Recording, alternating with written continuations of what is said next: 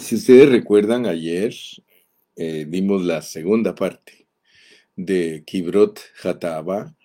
Eh, esta va a ser la tercera parte y creo que con esta voy a poder eh, concluir los dos capítulos de números, el capítulo 10 y el 11.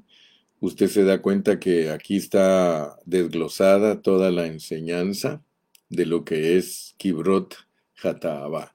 Nunca se olvide, que Kibrot Hataba va después de haber recibido la revelación del antiguo pacto con toda la tipología, es decir, la enseñanza correspondiente a Sinaí.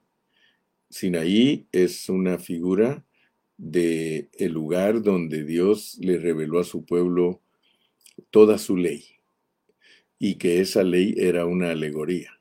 Pablo mismo dice que el antiguo pacto está representado por Agar. Ahí en Gálatas tú lo puedes leer. En Gálatas capítulo 4 nos dice Pablo que los dos pactos son alegoría. Y gracias a Dios que hemos entendido que por medio de la alegoría Dios nos revela su palabra. Ahora, noten bien porque hay dos cosas importantes que tenemos que aprender en este capítulo número 10 y 11 de números y es aprender que Dios, después de que le revela a uno todas las riquezas de Cristo, las cuales están escondidas en la tipología del antiguo pacto, cuando Dios ya nos revela a nosotros todas esas riquezas, entonces Dios nos pide que marchemos en orden entonces para nosotros la iglesia del Señor Jesucristo es muy importante entender que si queremos verdaderamente ser ese ejército de Dios que se forma en los primeros nueve capítulos, si queremos ser ese ejército que camina, que marcha en orden, entonces tenemos que abrir nuestro corazón para entender esas claves, porque esas son claves ya que las jornadas de Israel, que son el viaje desde salir de Ramesés, Egipto, hasta llegar a la tierra prometida, a Moab, toda esa historia lleva en ella encerrado, escondido, el itinerario que todos nosotros como buenos cristianos tenemos que pasar. O sea que Dios nos ha marcado una ruta en la vida de la iglesia, o sea que hay una forma que la vida de la iglesia se desarrolle. La vida de la iglesia está significada por las 42 jornadas de Israel en el desierto y debemos de aprender con mucha responsabilidad de que después de que Dios nos da el entendimiento de todos sus secretos, porque a Moisés Dios le reveló sus caminos.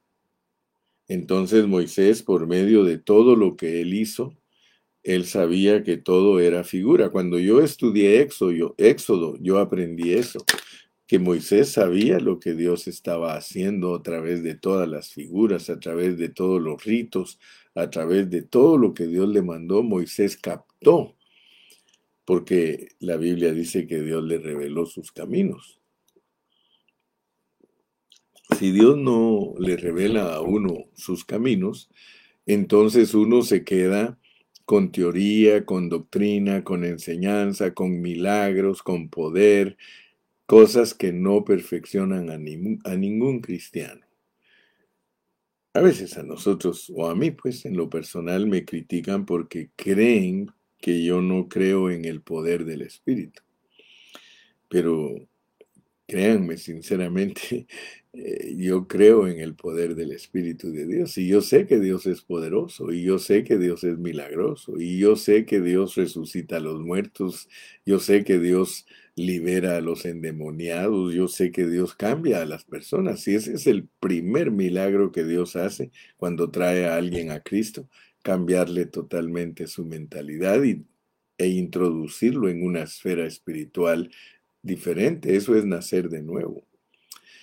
Lo que yo no hago es quedarme dando vueltas en los rudimentos de la doctrina de Cristo, es decir, quedarme haciendo énfasis en la iniciación. Una vez ya alguien nació, hermano, hay que enseñarle cómo crecer.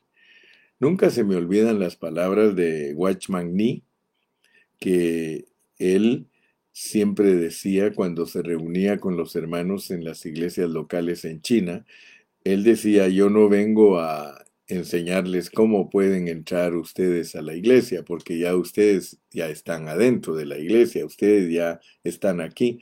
Ahora les voy a enseñar cómo pueden permanecer aquí, porque eso es lo más difícil. Que alguien venga a visitar la iglesia y que se enamore de los de las cosas emocionantes que hace la iglesia, especialmente si la iglesia es muy carismática, eh, enamorarse de todos los, asuntos eh, que son eh, emocionales y almáticos, esa no es la meta. Pero tristemente muchos hermanos hacen demasiado énfasis en eso y es, eso es lo único que los hermanos aprenden.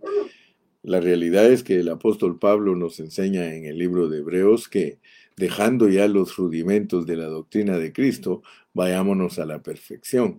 La perfección es otro asunto.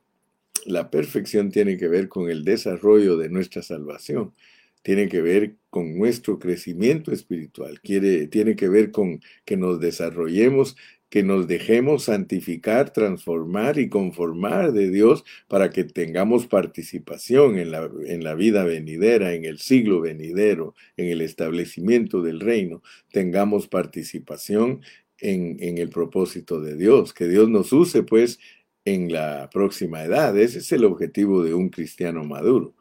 En toda iglesia donde no se enseña la madurez cristiana, los hermanos van a quedarse enanitos, van a quedarse chiquitos, pequeños, niños. Sin embargo, donde se enfatiza el crecimiento espiritual, se enfatiza la experiencia. Amén. Entonces, gracias a Dios que me puedo introducir con ustedes hoy eh, con la tercera parte de Kibrot Hataabá, que no se les olvide nunca que Kibrot Hataabá significa las tumbas de los codiciosos, o sea que Dios sepultó a todos los codiciosos allí en Kibrot Hataabá. Ahí trató bien duro con las personas que eran codiciosas. Bien, ayer entonces dijimos que si notamos el orden en que ellos comenzaron a marchar después de Sinaí, y yo te invito, mira en tu Biblia eh, las, las, eh, uh, traducciones Reina Valera, es la que a mí más me gusta usar, la Reina Valera es la más criticada, es la que muchos dicen que tiene muchos errores de traducción. Sin embargo, es la que tiene la mejor esencia. O sea, hay una esencia, hay una estructura allí en los traductores de Reina Valera que nos dejan ver con claridad los asuntos en su estado primigenio, o sea que no le roban el contenido a, las palabras escritas ahí. Que algunas pues tienen error de traducción, es cierto, pero eh, están en el estado original, ese es el estado primigenio. Por ejemplo, a nosotros, si nos dicen aquí en la Reina Valera, nos dicen, eh, eh, nos dan una medida una medida eh, de las medidas hebreas, eso nos ayuda para que no perdamos la originalidad de la interpretación, porque hay versiones nuevas donde en vez de darnos la medida hebrea, nos dan la medida moderna y contemporánea, ¿verdad? Por decir algo, si está en codos, las medidas en codos son para que nosotros las estudiemos y que en sus figuras saquemos la revelación que nos quiere dar en, una medida de codos, porque ya cuando nos la, nos la, ponen en pulgadas tratando de ayudarnos a entender con un lenguaje, lenguaje, más moderno, ya se quita la esencia, porque si, si un codo quiere decir el Señor, un codo quiere decir, si tres codos, tres codos, y ya sabemos que los números tienen significado, pero si un codo, me dicen a mí, un codo son 12 pulgadas, Mm, lo puedo relacionar, pero no me va a dar la esencia del mensaje que Dios me quiere transmitir, porque con el número uno Dios no me quiere transmitir lo que significa el número 12. Si Dios me dice a mí un codo, Gilberto, me va a hablar de la unidad.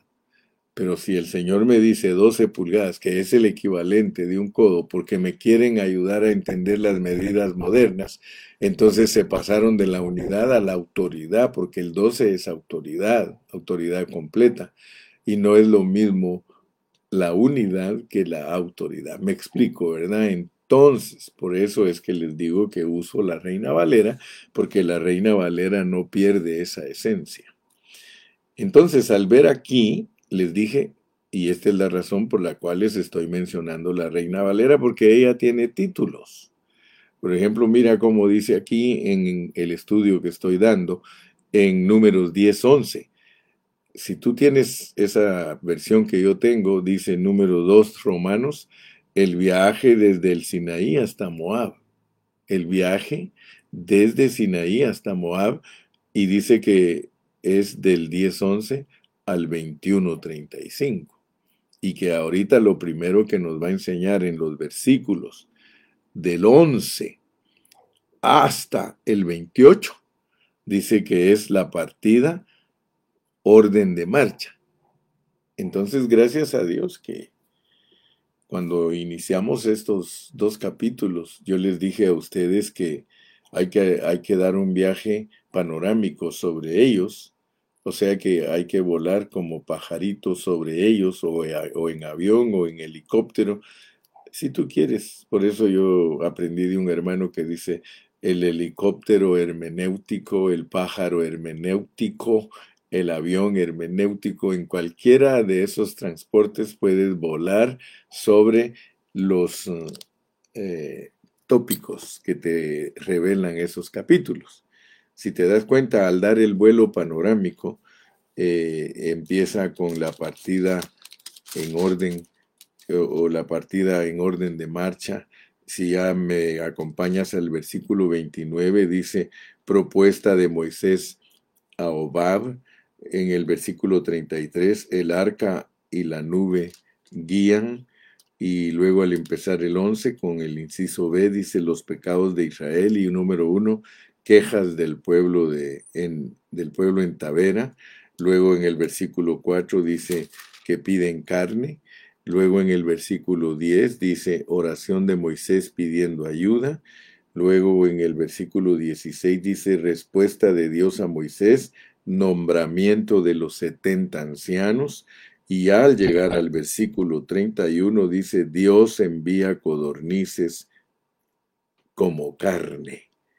Ya de ahí entramos al capítulo 12, pero te diste cuenta que al darle el vuelo panorámico a estos dos capítulos, allí eh, vimos ayer, ayer fue el que terminamos de ver la parte de que Israel marcha en un orden de ejército. Y cuando empezamos a estudiar números, si tú te recuerdas, en la formación del ejército, porque eso fue lo que Dios me dio cuando empecé con ustedes a estudiar números, lo primero que nos mostró Dios fue la formación del ejército.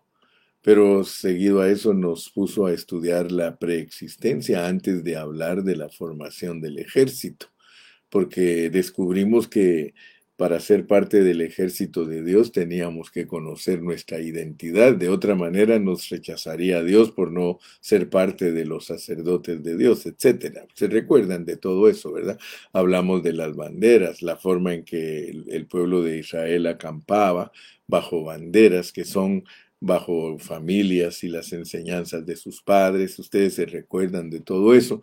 Aún hablamos que la tradición hebrea nos enseña las cuatro banderas y que usted puede leer en la tradición hebrea que las cuatro banderas, una tenía eh, cara de león, otra tenía cara de, de buey, otra tenía cara de hombre y otra cara de águila, ¿verdad? Entonces vimos que Dios al formarnos como ejército y ahora que estamos entendiendo que hay que marchar en orden, significa que nosotros debemos de entender que en ese orden que Dios nos manda a marchar, primero va la bandera de Judá, pero dice que cuando la bandera de Judá va a marchar es porque ya desarmaron el tabernáculo, y después de que desarman el tabernáculo empieza a marchar la, la, bandera de Rubén, luego vienen los coatitas y los mm, meraritas, que ellos también se encargan de los utensilios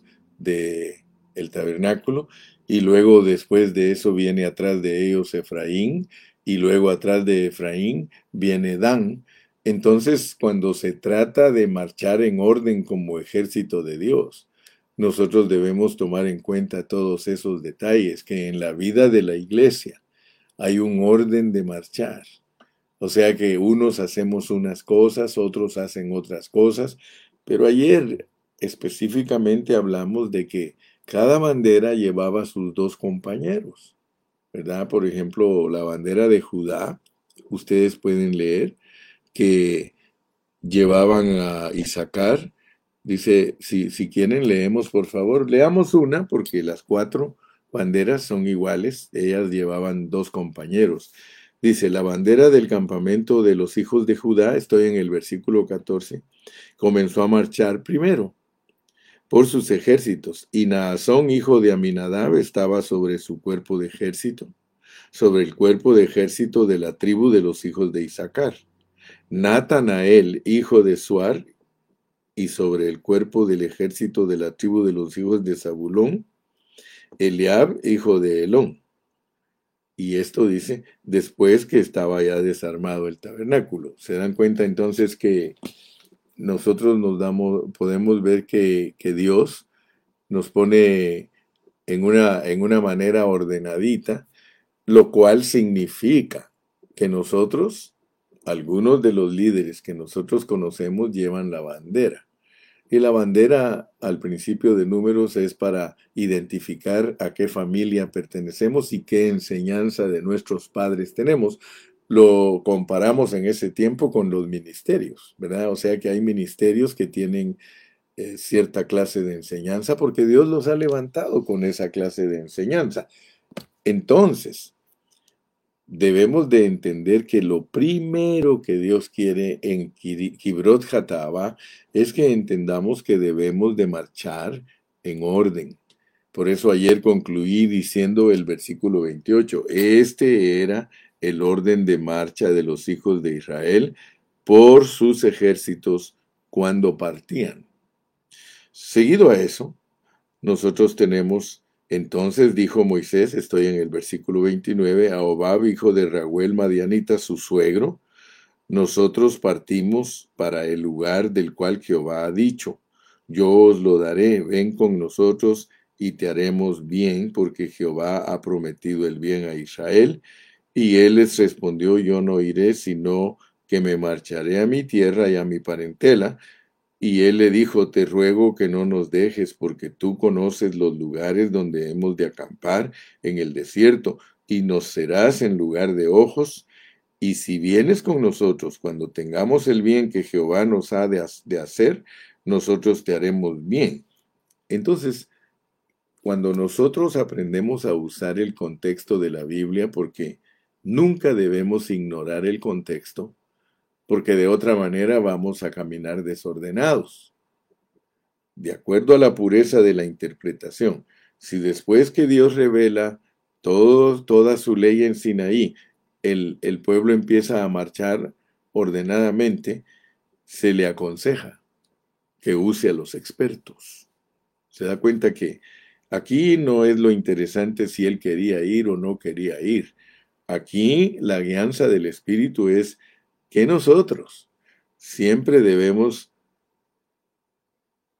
oír, sujetarnos a los hermanos que son expertos en el trabajo de Dios. En este caso, el, suegro de, Moisés, Raúl, él, él, que es Jetro, el mismo Jetro, él era una persona que conocía el desierto, sabía por dónde tenían que caminar ellos. Entonces, para nosotros, es muy importante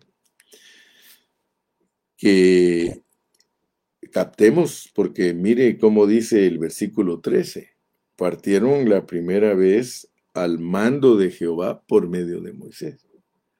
O sea que ayer les mencionaba algo que es muy importante que nosotros lo dominemos, que lo entendamos.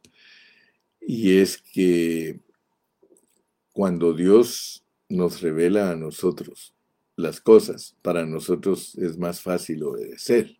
Cuando Dios nos revela a nosotros, es muy, muy fácil obedecer, pero cuando Dios le revela a otro para que nos instruya, parece que ahí está el problema. Ahí es donde nosotros no queremos, no queremos que otro nos enseñe, porque nosotros nos creemos autosuficientes. Es importantísimo en la marcha ordenada como ejército con revelación sujetarnos a los que son conocedores de, de la revelación de Dios. Ese es el error de la mayoría de hermanos siervos que se acostumbran a enseñar lo que ellos disciernen, no lo que han discernido otros antes que ellos, y ensancharnos. Hermano, a mí me gusta ser muy centrado en estas cosas, porque algunos hermanos me escuchan a mí y creen que yo estudio por mi cuenta. No.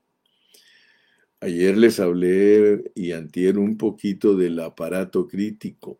Hermanos, eso es clave para todos nosotros los siervos de Dios si queremos ser aprobados por Dios.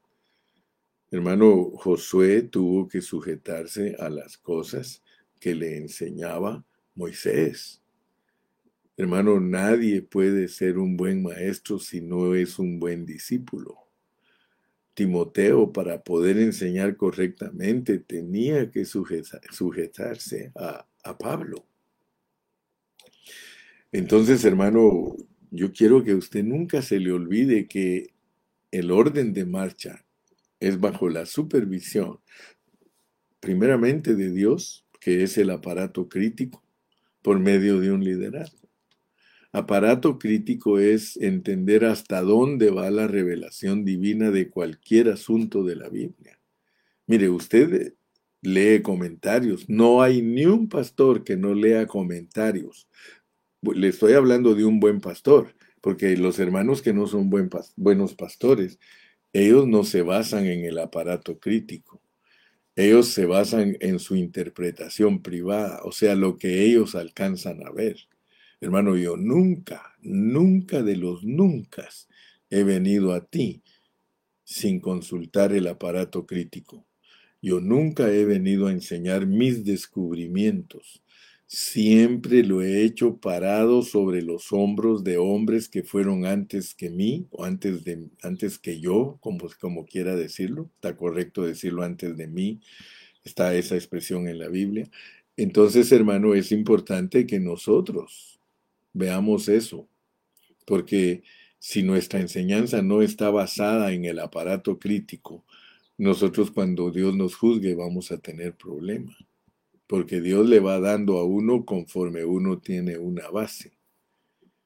¿Verdad? O sea, yo, yo sí he recibido muchas cosas directamente de Dios, pero las tengo que acomodar y basarlas en el aparato crítico. ¿Verdad? Eh, les decía que ¿quién de, los, ¿quién de los siervos de Dios no lee comentarios de la Biblia?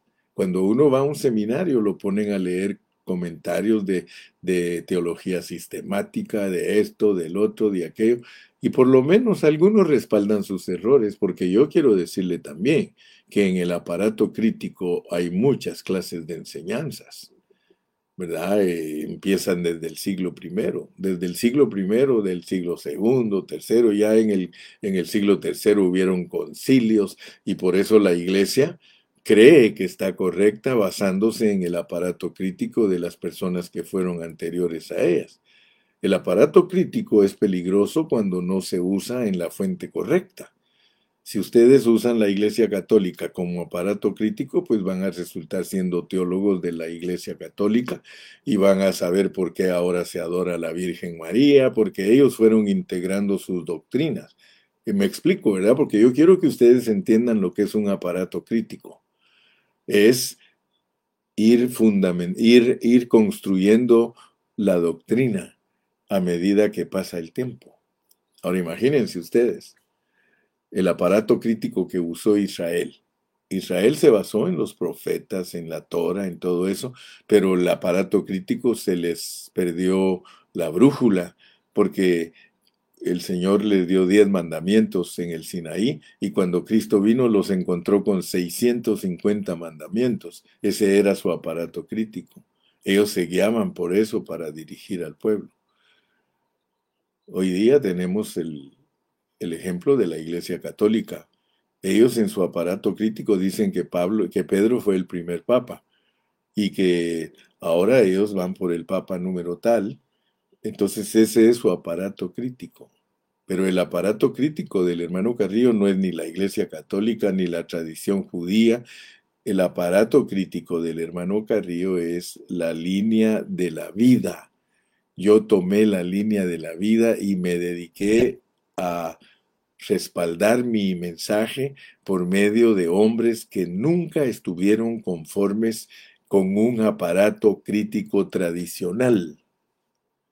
Yo no estoy sujeto a la tradición, hermano. Yo estoy sujeto a hombres que no se conformaron.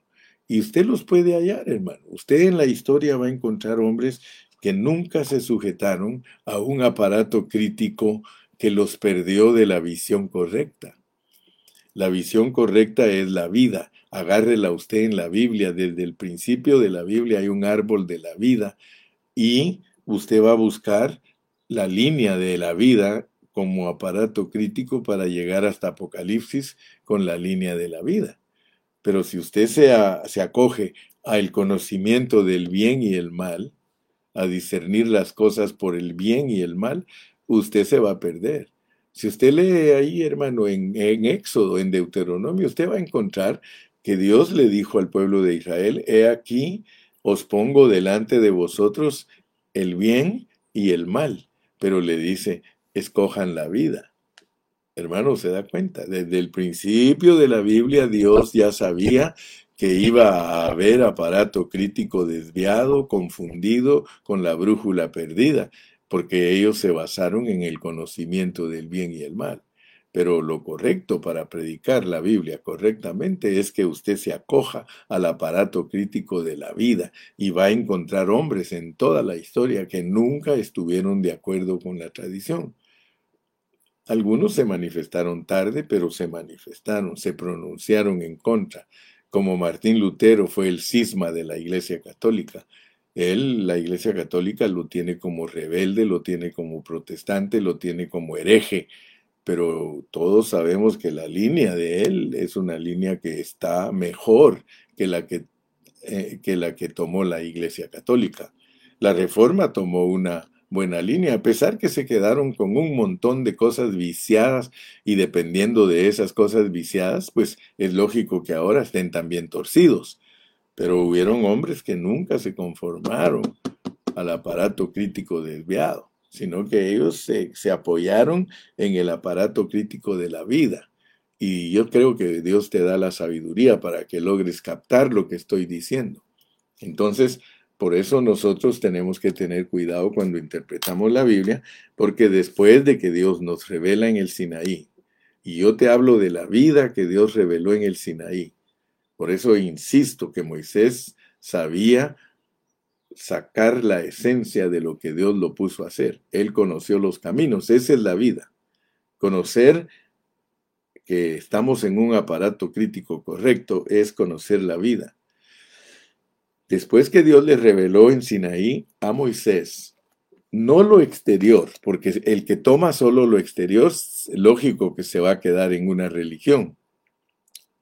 Moisés sabía que lo que había que tomar era la esencia de lo que Dios estaba revelando, o sea, la alegoría. Por eso Pablo tomó la alegoría, pues te das cuenta que es fácil identificar a un siervo que trae la pureza de la palabra, se acoge a la alegoría. No se acoge a la teología ni al conocimiento del bien y el mal, se acoge a la alegoría porque es por medio de la alegoría que Dios transmite la vida. Bueno, yo sé que te estoy dando una clase hoy, una cátedra un poquito elevada, pero tienes que abrir tu espíritu para lograr meterte y entender.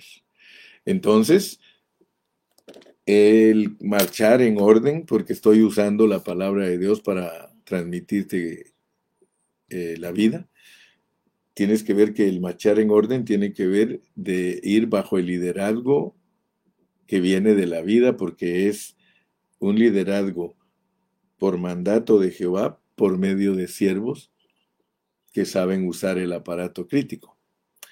Luego, después de eso, dice el arca y la nube guía. Tenemos que estar 100% seguros que el que nos está guiando a todas las jornadas es la nube. Un Cristo que se mueve. Esa es la idea. Es un Cristo que, que no es un Cristo externo, sino un Cristo interno porque se mueve a través de su pueblo. Si yo te digo a ti, mira, el arca y la nube es la que nos guían, el arca y la nube estaba fuera del pueblo de Dios, estaba sobre el campamento. Pero ahora nosotros tenemos una bendición bien grande, que nosotros ya no tenemos sobre nosotros únicamente la nube. Ahora nosotros tenemos la nube dentro de nosotros y sobre nosotros, porque la nube representa la presencia de Dios, representa el Espíritu Santo. Y nosotros ahora que ya tenemos experiencia en interpretar la Biblia, sabemos que el Espíritu Santo es Dios pasado por un proceso. Dios pasado por un proceso es el Dios que es espíritu, porque al principio de la Biblia Dios aparece como espíritu, pero es pasado por un proceso. Ese espíritu de Dios llega a ser hombre, en el Nuevo Testamento ya se nos enseña con claridad todo eso. Asunto que no creen los judíos ni creen los que eh, se basan totalmente en la letra del antiguo pacto y que no saben que el antiguo pacto es alegoría y que es una parábola para enseñarnos cómo es que Dios se hizo hombre, que de hecho todo el antiguo pacto en tipología nos muestra que Dios iba a venir a esta tierra. El problema de Israel fue que se sujetó a la letra externa, no quiso abrir su corazón para, igual que Moisés, entender el contenido de esa tipología, de esa letra. La ley nos vino por Moisés, la ley y la tipología. Entonces nosotros, ahora que gracias a Dios entendemos, podemos darnos cuenta que la iglesia no es cualquier cosa, porque la iglesia es un ejército que marcha en orden con revelación divina. Por eso Dios tiene el cuidado de mostrarnos primeramente Sinaí, para que cuando ya captemos lo que se recibe en Sinaí, recibamos ahora lo que se recibe en Kibrot Hataba. En Kibrot Hataba, número uno, recibir el, el marchar en orden de Dios, que es por mandato de Dios a través de un liderazgo autorizado, como guianza del Espíritu Santo. Ahí ya te resumí el capítulo 10. Entonces la parte que me falta de minutos, 25 minutos o 20, los quiero usar para que veas el capítulo 11, porque el capítulo 11 nos va a revelar otros asuntos que son muy importantes para nosotros. Con el orden de marcha, tú te das cuenta que Dios ponía una retaguardia y ponía una vanguardia. O sea que nosotros caminamos bajo una, una vanguardia que es la que abre brecha. Ayer te expliqué que por eso es que unos hacen unas cosas, otros hacen otras, porque Dios pone el ejército con vanguardia, que es la que va adelante, y con retaguardia, la que va cuidando las espaldas. La iglesia es un ejército que cuidan cómo abrir brecha y cuidan que los enemigos no nos vayan a agarrar por atrás o por los lados. Ese es el Cristo que servimos. Un Cristo que lo cuida, un ejército, porque todo el hecho es cuidar el contenido. ¿Qué es lo que lleva el pueblo? Lleva el tabernáculo de Dios, lleva a la persona de Cristo en ellos y hay que cuidarlo, porque somos el ejército que cuida los intereses de Dios.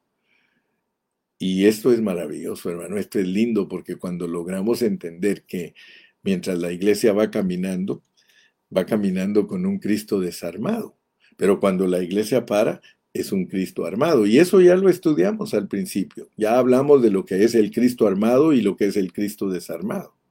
¿Verdad? Cuando la iglesia está fija en un lugar, está eh, disfrutando al Cristo armado cuando la iglesia está caminando y por eso se recuerdan que hasta recordé el canto en las luchas y en las pruebas, la iglesia sigue caminando, solo se detiene para predicar. O sea que gracias a Dios, ¿verdad? Entonces hoy, para finalizar nuestra lección, vamos a hablar de las quejas del pueblo. Las quejas del pueblo, porque no vamos a entender completamente Kibrot Hataabá, porque Kibrot Hataabá no solamente cubre la provisión de Dios, que es el, pan de cada día, sino que también eh, provee la distribución del ejército, el orden del ejército. O sea que para que nosotros podamos aprovechar la provisión de Dios, porque esas son las dos cosas que están aquí, si nosotros no, no marchamos como ejército ordenado, es imposible para nosotros captar lo que es la provisión de Dios. Me explico, ¿verdad? Porque el capítulo 11 nos, da, nos va a hablar de la provisión de Dios. Entonces llegamos al capítulo 11. Todo era bonito en este orden hasta aquí. Pero miren quién empezó a poner desorden. Leamos en el capítulo 11, versículo 1. Aconteció que el pueblo se quejó a oídos de Jehová. Y lo oyó Jehová y ardió su ira. Y se encendió en ellos fuego de Jehová y consumió uno de los extremos del campamento. Ahí empezó el problema, hermanos, con las quejas. El pueblo se quejó. Usted dirá, hermano Cario, pero ¿Cómo es posible que.? Es que Dios ya lo sabe todo, hermano. Dios ya sabe todo. Mira, nosotros podemos tener años de estar en la vida de la iglesia. Podemos estar ahí contentos ofrendando, cantando, asistiendo, ayudando a hacer todo el trabajo, porque el trabajo está en el capítulo 10. Pero hay alguien siempre, hermano, que quiere estorbar en la vida de la iglesia. El problema fue la queja. Pero, pero el problema es este, que fue a oídos de Jehová. Lo oyó Jehová. La gente piensa que Dios no oye nuestras quejas. Hermanos, en esto es muy importante que tanto ustedes como yo aprendamos a no quejarnos. Nosotros tenemos que pedirle, Señor Jesús, ayúdanos a desterrar la queja, ¿sí? A desterrar la informalidad, a desterrar, hermano, la codicia, el desorden de en medio de nosotros. Tenemos que aprender, hermano, a ser personas que saben caminar con Dios, pero debemos de aprender a caminar con Dios con lo que Él nos provee. Fíjese que esta es la queja de muchos que no aprenden a caminar con la provisión que Dios les ha dado. ¿sí? Muchos de nosotros en nuestra marcha actuamos como niños, ¿sí? Y nunca aprendemos. Y por eso es que nos mantenemos dando vueltas y vueltas y vueltas en el mismo desierto. Y yo creo que ustedes, yo quiero que ustedes vean, dice, ardió su ira y se encendió en ellos fuego de Jehová y consumió uno de los extremos del campamento. Quizá no fue Judá, porque en un extremo está Judá y yo no creo que Judá se haya quejado, hermano, porque Judá era una tribu que el Señor decía, primero suba Judá Judá primero y la batalla se ganará. Pero en el otro extremo, ¿quién iba? En el otro extremo iba Dan. Entonces quizá fue Dan porque ellos dos eran uno de los extremos. Y Dios hizo llover fuego sobre uno de los extremos.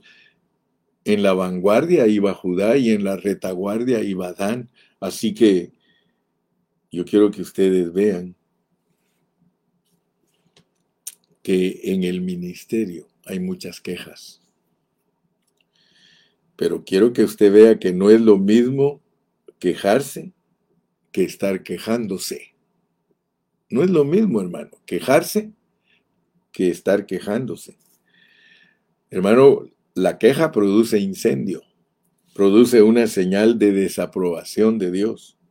La persona se queja y se queja, de pronto le sucede algo, hermano, para que se dé cuenta que Dios está irritado.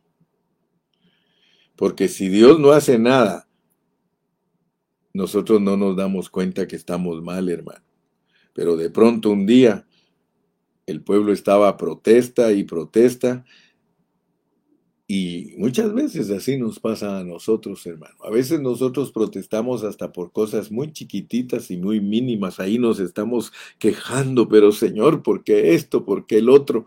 Hermano, hay un cantito que yo he oído que los maestros de escuela dominical, las maestras de escuela dominical, le cantan a los niños. Y le dice, cuidadito con los, cuidadito es, un cantito bonito. Cuidadito los ojitos lo que ven.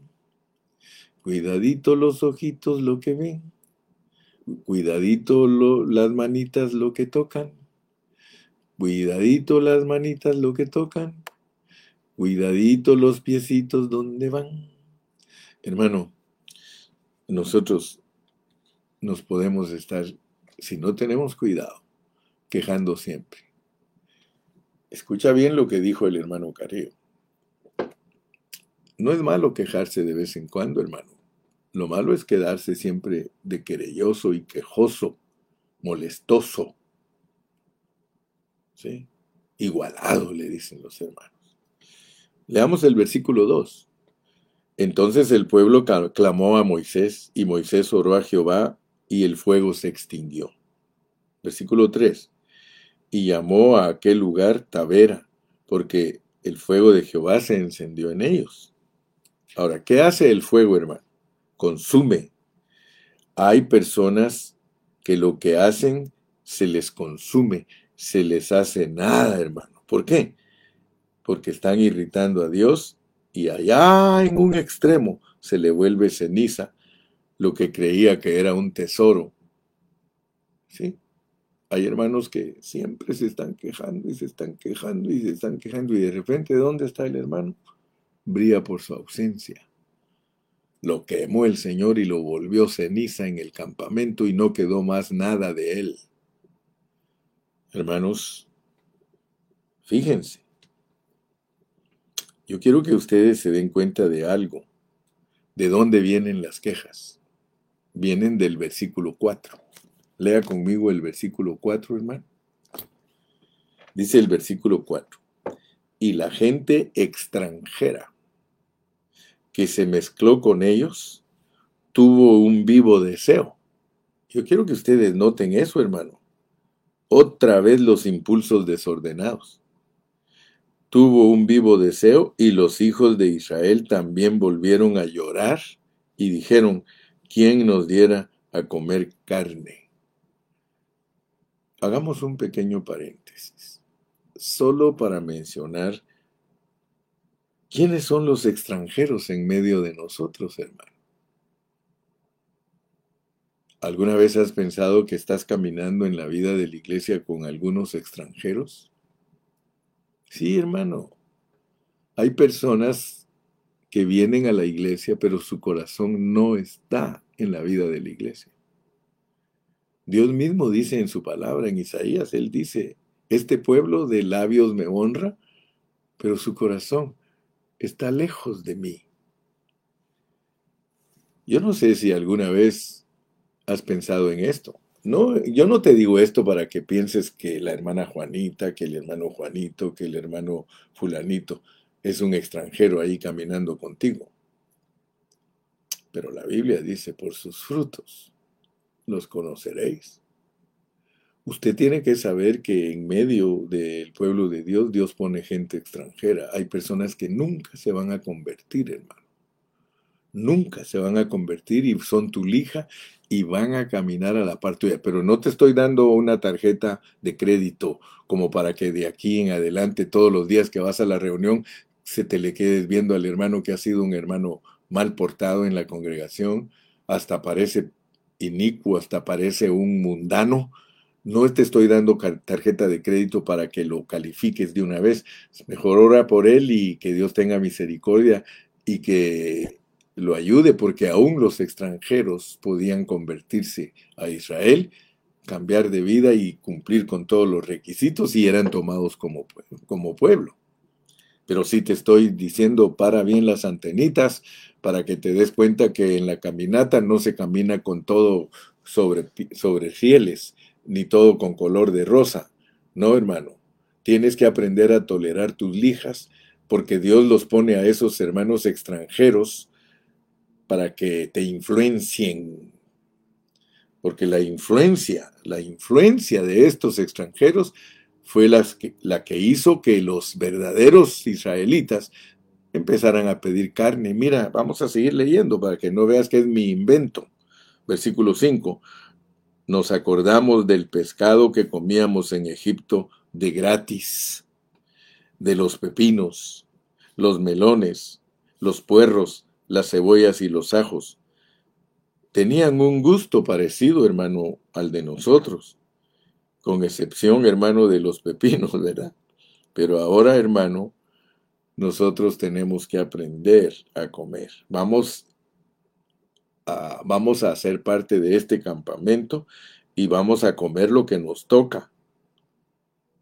Dice el versículo 6, y ahora nuestra alma se seca, pues nada sino este maná ven nuestros ojos. Usted sabe que los extranjeros lo que hacen es que la palabra de Dios no te guste. Los extranjeros hacen que tú pidas un mensaje carnal, porque aquí está hablando de comida, está hablando de alimento. El maná es el alimento correcto de Dios, pero los que te influencian, y yo más creo que no es ni siquiera ese, ese extranjero el que te está influenciando, sino el espíritu que está detrás de ese extranjero, porque nuestra lucha no es contra carne ni sangre, no voy a ponerme en contra de ese extranjero, por eso te dije que tengas cuidado y no es tarjeta de crédito para criticar, sino para que pilas, abras los ojos y veas que detrás de ese extranjero hay un espíritu malvado que son las potestades y principados contra los que nosotros luchamos y peleamos. Ahora fíjate pues el versículo 7, y era el maná como semilla de culantro y su color como color de bedelio. Fíjate que no, no describe los pepinos, ni los puerros, ni el ajo, sino que describe lo que no querían. Se los empieza a describir lo que no aprobaban. Dice el versículo 8, el pueblo se esparcía y lo recogía y lo molía en molinos o lo majaba en, en, morteros y lo cocía en caldera o hacía de él tortas. O sea, mira, hay, hay, tantas formas de que el maná se podía usar, hermano. No era una comida, eh, eh, una comida que, que, se podía aburrir uno, sino que la podía usar de muchas maneras. Sí, Fíjese que tenía un sabor como de aceite nuevo, dice. Aleluya, qué versátil, hermano, era el maná. Se podía hacer muchas cosas con el maná. Y cuando descendía el rocío sobre el campamento de noche, el maná descendía sobre él. Dios proveía cada día, hermano. Porque algunos quieren que les provean hasta viejitos, que les provean, quieren asegurarse. Sí, hermano, pero no, hermano, esto es de cada día. Versículo 10, y oyó Moisés al pueblo que lloraba por sus familias, cada uno a la puerta de su tienda, y la ira de Jehová se encendió en gran manera, también le pareció mal a Moisés. Así que ya no era solamente el extranjero, sino el pueblo y sus familias, hermano. Ahora la familia se volvió protestante, protestando por todo, hermano. Versículo 11. Y dijo Moisés a Jehová, ¿por qué has hecho mal a tu siervo? ¿Y por qué no he hallado gracia en tus ojos que has puesto la carga de todo este pueblo sobre mí? Versículo 12. ¿Concebí yo a todo este pueblo? ¿Lo engendré yo para que me digas, llévalo en tu seno como lleva la cría el que mama, al que mama? ¿O, lleva la, la que cría al que mama? a la tierra de la cual juraste a tus padres, versículo 13, ¿de dónde conseguiré yo carne para dar a todo este pueblo? Porque lloran a mí diciendo, danos carne que comamos. Versículo 14, no puedo yo solo soportar a todo este pueblo. Se da cuenta cómo el liderazgo se frustra cuando todos los hermanos se quejan, hermano. Puede imaginarse usted cómo se siente el hermano Carrillo cuando, todos cuando oye que los hermanos andan murmurando y quejándose. ¿Cómo se siente uno, hermano? Lo peor es que no se están quejando de, de mí, se están quejando de Dios.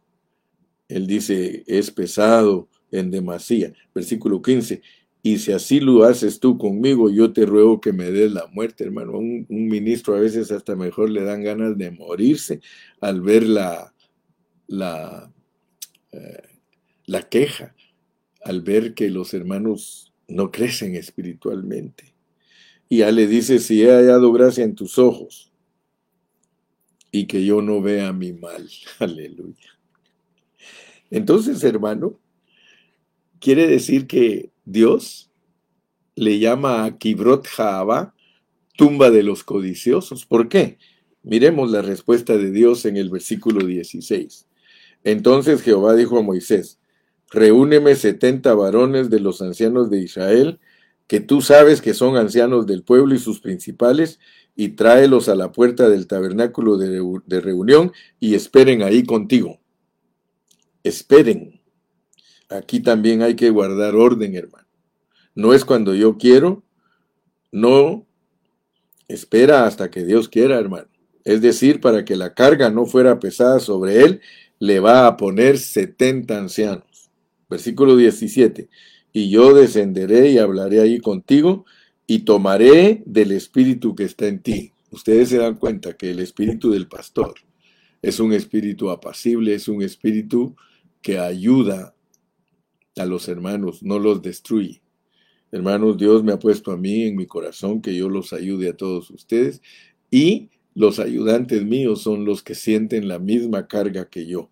Y yo descenderé y hablaré ahí contigo y tomaré del espíritu que está en ti y pondré en ellos y llevarán contigo la carga del pueblo y no la llevarás tú solo. Versículo 18.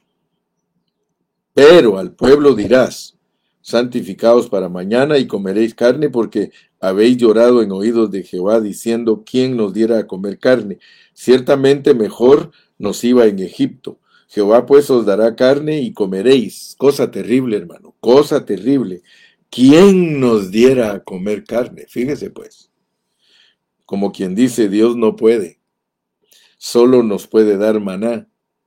Dios no nos puede dar carne. Ah, hermano, Sí, Dios dice, yo no les doy lo que ustedes quieren, no porque no pueda, sino porque no les conviene. Después de que comen carne, van a saber la plaga que les viene. Oh, mi hermano.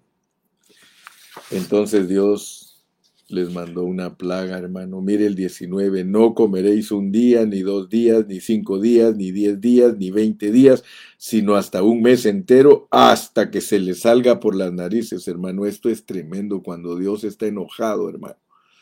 Cuando Dios está enojado, te va a dar hasta que te hastíes. Así lo hizo con Egipto. Hermano, ¿tú crees que a Egipto no le gustaban las ranas? Sí, a ellos les gustaban las ranas era, era un, un ídolo de su Dios. ¿Usted cree que a Egipto no le gustaban las cositas que Dios le mandó las diez plagas? Ah, pero cuando ya se las mandó en una manera que los hastiaba, porque estaba bonita la ranita ahí puesta en, el, en la mesita de noche, el diosito ahí para hacerle reverencia a una ranita. Pero cuando se acostaba a la cama y estaba lleno de ranas y que le rozaban su cuerpo y que cuando eh, tenía la experiencia de esas plagas sentía que ya no aguantaba, ¿sí? Entonces, versículo 21, entonces dijo Moisés, seiscientos mil de a pie es el pueblo en medio del cual yo estoy, y tú dices, les daré carne y comerán un mes entero. Versículo 22. ¿Se degollarán para ellos ovejas y bueyes que les basten? ¿O se juntarán para ellos todos los peces del mar para que tengan abasto? Entonces Jehová respondió a Moisés, ¿acaso se ha cortado la mano de Jehová? Ahora verás si se cumple mi palabra o no. Y salió Moisés y dijo al pueblo las palabras de Jehová, y reunió a los setenta varones de los ancianos del pueblo, y los hizo estar alrededor del tabernáculo. Entonces Jehová descendió en la nube, y le habló, y tomó del espíritu que estaba en él, y lo puso en los setenta varones ancianos, y cuando pasó sobre ellos el espíritu, profetizaron y no cesaron, o sea que no fue una sola vez, continuaron profetizando. Versículo 26. Y habían quedado en el campamento dos varones llamados el uno Eldad y el otro Medad, sobre los cuales también reposó el Espíritu. Estaban estos entre los inscritos pero no habían venido al tabernáculo y profetizaron en el campamento. Y corrió un joven y dio aviso a Moisés y dijo, Eldad y Medad profetizan en el campamento. Entonces respondió Josué, hijo de Nun, ayudante de Moisés, uno de sus varones, y dijo, Señor mío Moisés, impídelos. Miren cómo era Moisés de agradable. Él no estaba pretendiendo ser el único, no. Y Moisés le respondió, ¿tienes tú celos por mí? Ojalá todo el pueblo de Jehová fuese profeta y que Jehová pusiera su espíritu sobre ellos. Te da cuenta que uno, uno como pastor hermano, lo que quiere es que todos los hermanos sean igual que uno y que todos quieran a los hermanos igual que uno. Ese es el deseo. Y vi, y vino un viento de Jehová y trajo codornices del mar y las dejó sobre el campamento, un día de camino a un lado y un día de camino al otro alrededor del campamento, y casi dos codos sobre la faz de la tierra. Ustedes saben, hermano, lo que es un día de camino, cuántos kilómetros. Casi dos codos es casi un metro, hermano. Es decir, eran bandadas de codornices que vuelan y vuelan en tiempo de migración. Y el Señor lo hizo venir hacia ellos, hermano. Entonces el pueblo estuvo levantado todo aquel día y toda la noche y todo el día siguiente y recogieron codornices. El que menos recogió diez montones era una prueba. Diez es prueba de tribulación y las tendieron para sí a lo largo alrededor del campamento. Aún estaba la carne entre los dientes de ellos antes que fuese masticada cuando la ira de Jehová se encendió en el cuerpo. E hirió Jehová al pueblo con una plaga muy grande, es decir, no es que yo pueda darles, yo les doy, pero también les voy a dar su, plaga. Esa plaga no sé si era de la carne de las codornices, hermano, yo no sé. Pero mire lo que dijo Dios, aquí se quedan. Aquí se quedan. Mire, versículo 34. Y llamó Dios el nombre de aquel lugar, Kibrot Hataabá, por cuanto allí sepultaron al pueblo codicioso. Con eso quiero terminar hoy, hermano. Dice Pablo a Timoteo que la verdadera ganancia de la piedad es estar contentos con lo que tenemos. Si algo le agrada a Dios, es un pueblo contento, que marcha en orden, sabiendo que Él lo está guiando. Así que la moraleja, hermano, el resumen de este mensaje es, acepta la provisión de Dios y el lugar que Él te ha dado en el cuerpo de Cristo. Aprende a disfrutar en la vida de la iglesia, contento con lo, contentos con lo que tenemos, porque Dios quiere que estemos contentos, hermano. Así que la vida, del, la vida del hombre no depende de los bienes que posee, ni tampoco estar asegurados que vamos a tener dinero para toda nuestra vida. No, hermano, vivamos un día a la vez. El pan nuestro de cada día, dánoslo hoy. De lo contrario, estás expuesto a quedarte sepultado en Kibrot Hataba. Que Dios te bendiga y te guarde. Si el Señor nos da vida, nos vemos mañana. Bye bye.